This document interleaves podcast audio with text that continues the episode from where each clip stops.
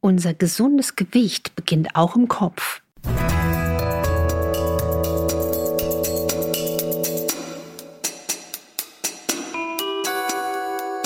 Dr. Anne Fleck, Gesundheit und Ernährung mit Brigitte Leben.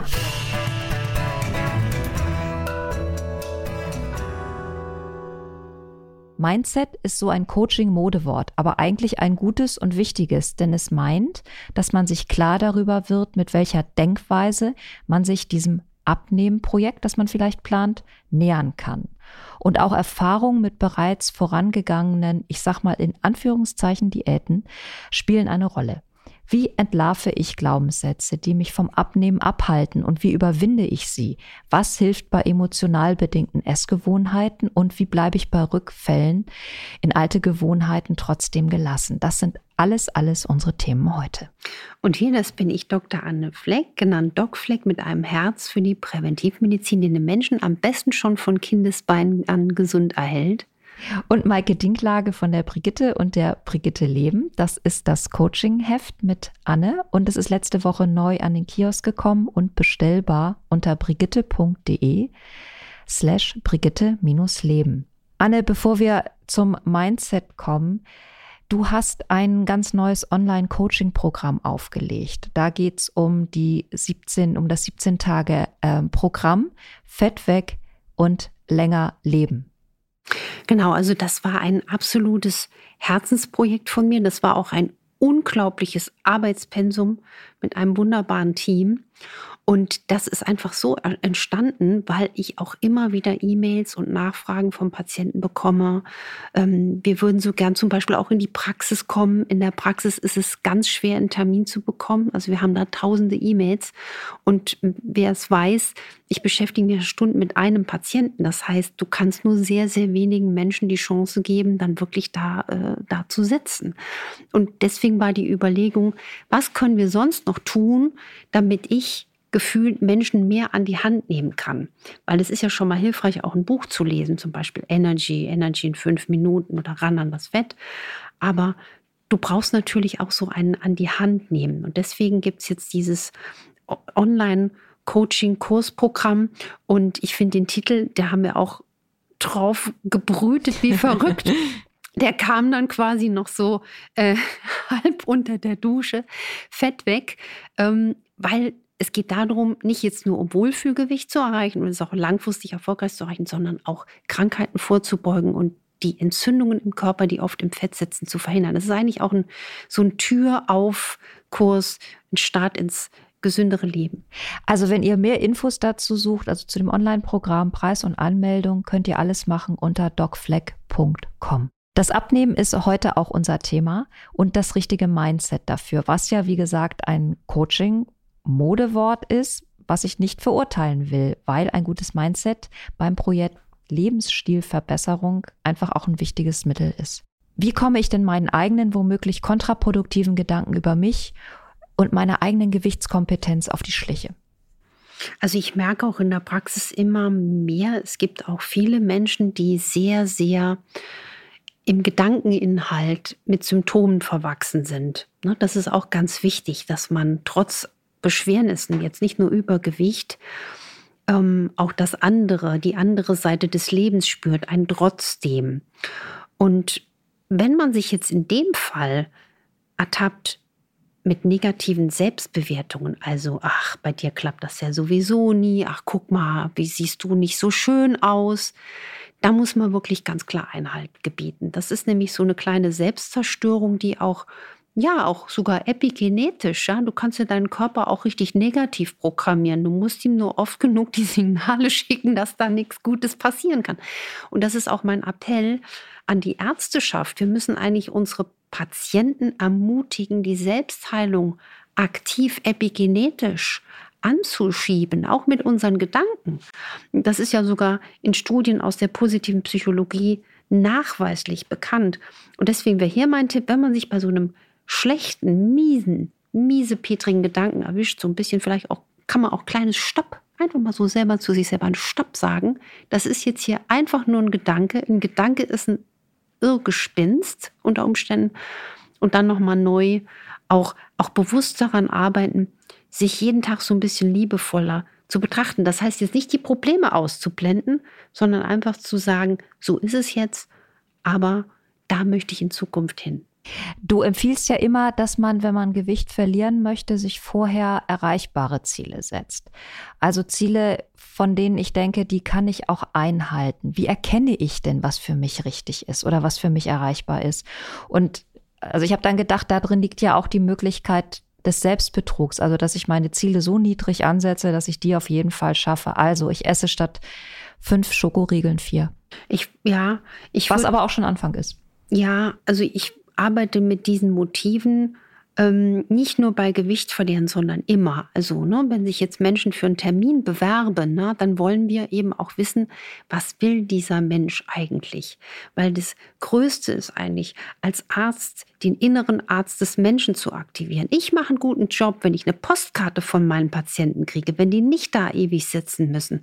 Und es geht eben umso besser, wenn sich der Mensch wirklich vorstellt, was ist denn mein Ziel? Also vor allen Dingen das Motiv, warum will ich denn abnehmen? Ne, das Ziel kann ja dann fünf Kilo sein oder zehn Kilo sein, aber das Motiv steht eigentlich über allem. Will ich besser Luft bekommen? Will ich mich besser bewegen können? Will ich weniger Schmerzen haben? Stelle ich mir vor, mit meinen Enkeln ne, auf dem Arm noch ein bisschen laufen zu können? Will ich noch eine Reise mit einem Wohnmobil oder eine Weltreise machen? Das sind Motive und die helfen dann besser, die Ziele zu setzen und umzusetzen. Und ich glaube, das spürt jeder auch intuitiv, was noch realistisch ist. Also, ne?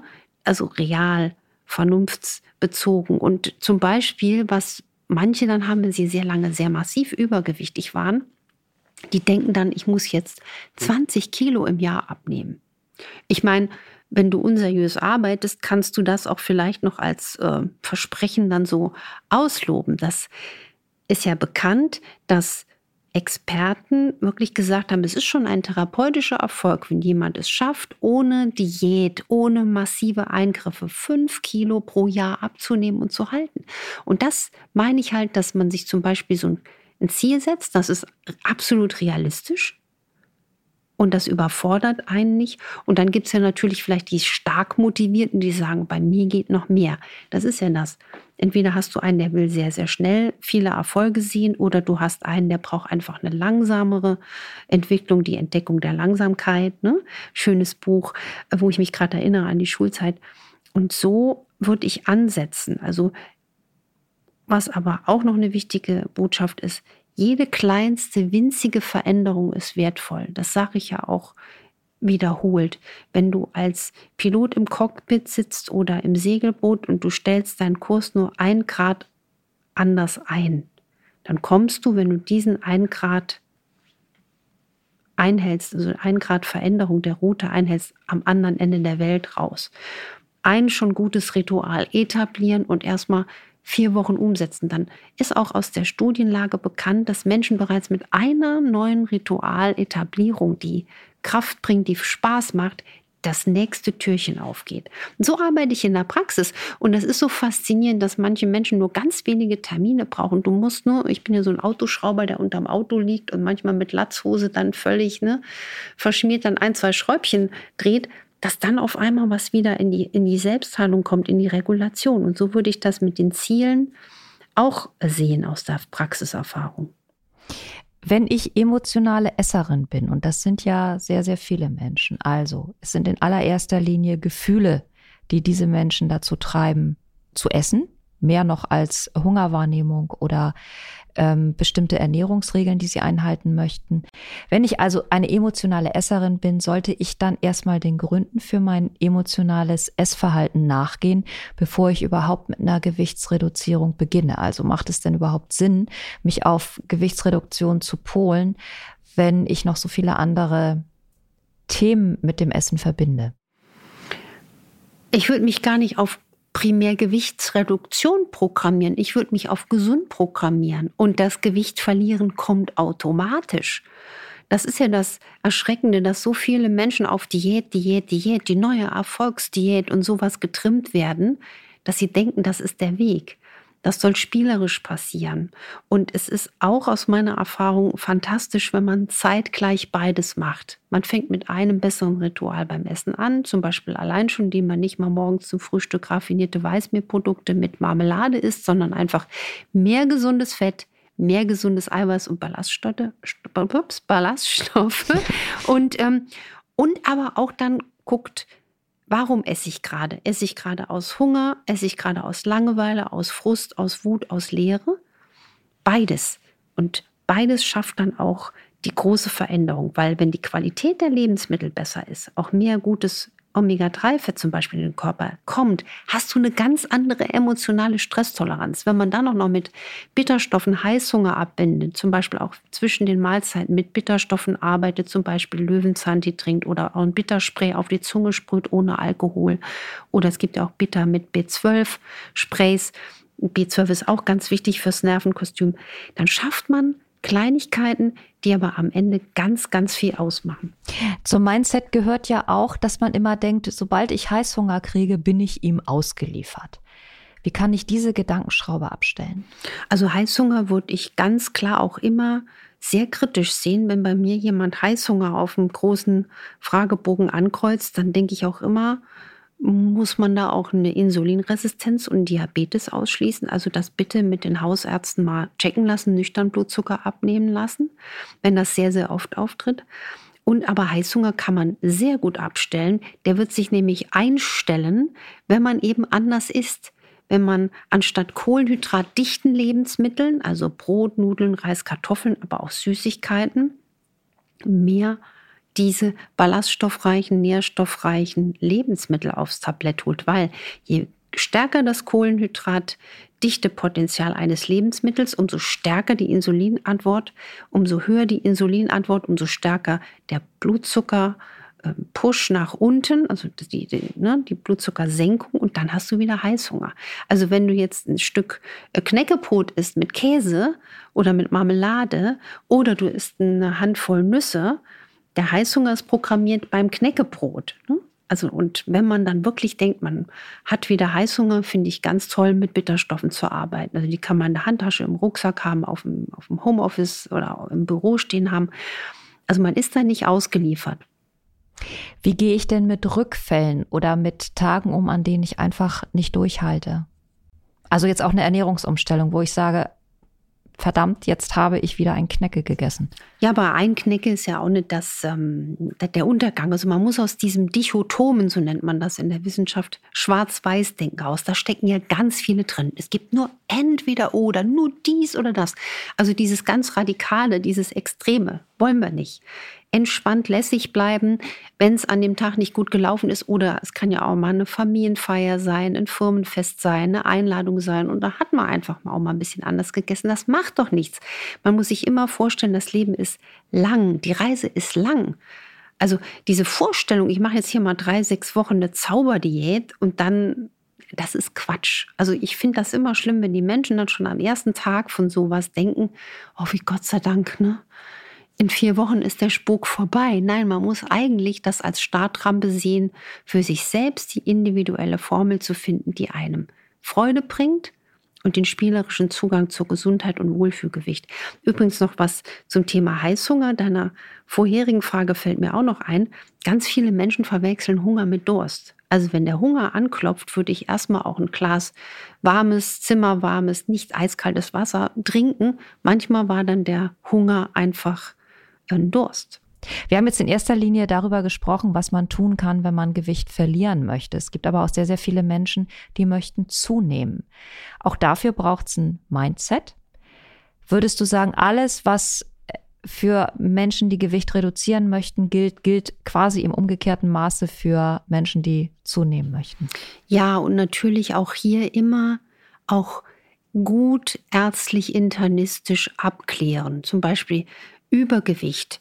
Habe ich organische Ursachen für Übergewicht? Tickt meine Schilddrüse gerund? Wie ist es um die Darmflora bestellt?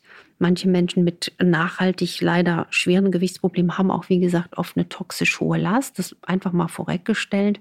Und bei Untergewicht würde ich natürlich genauso sagen, es wäre ein Versäumnis, sich nicht ärztlich auch mal abklären zu lassen. Vielleicht hat man eine Überfunktion einer Schilddrüse. Ich meine, es gibt auch Leute, die haben einen Bandwurm. Auch das gibt es. Ne? Bei den Hunden und Katzen ist man immer ganz scharf gestellt.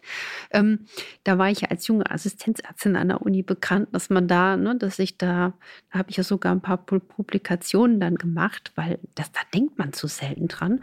Du also, hast Publikat, du hast Fachaufsätze über den Bandwurm verfasst. Nee, so also eine Publikation, die, die, äh, wo jemand dann wirklich eine, eine, eine parasitäre Erkrankung hatte. Und das ist einfach auch, könnte bei chronischem Untergewicht der Fall sein. Manchmal ist es aber auch einfach so, dass Menschen eine schlechte Darmgesundheit haben und deswegen die essen zwar genug, aber der Darm kann nicht richtig Nährstoffe aufnehmen. Also alles rutscht durch. Ja? Also hier nochmal ganz ärztlich, organisch, körperlich geschaut. Und vom Mindset ist ja wichtig, wenn jemand zu viel Kilos hat, helfe ich denen in der Praxis mit so einem Gedanken.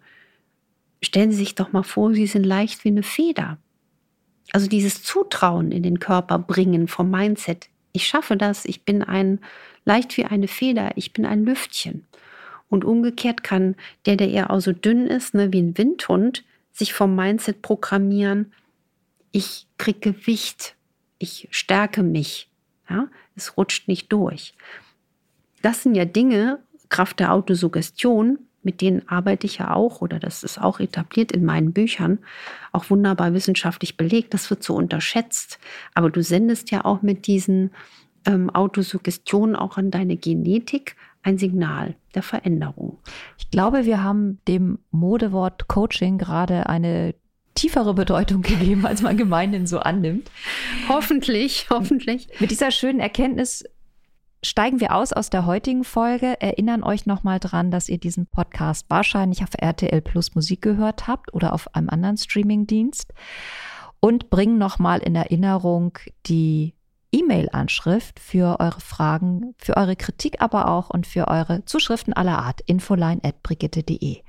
Nächste Woche, lustigerweise hat Anne das Stichwort gerade schon geliefert, wahrscheinlich weil wir uns in Gedanken schon dahin bewegen. Nächste Woche geht es um die Schilddrüse. Wir freuen uns auf euch und verbleiben bis dahin. Verbleiben bis dahin, macht was draus. Tschüss. Tschüss.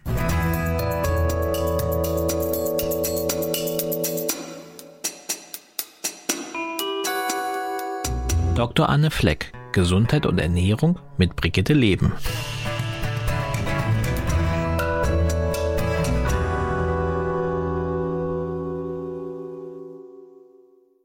Dieser Podcast ist eine Produktion der Audio Alliance.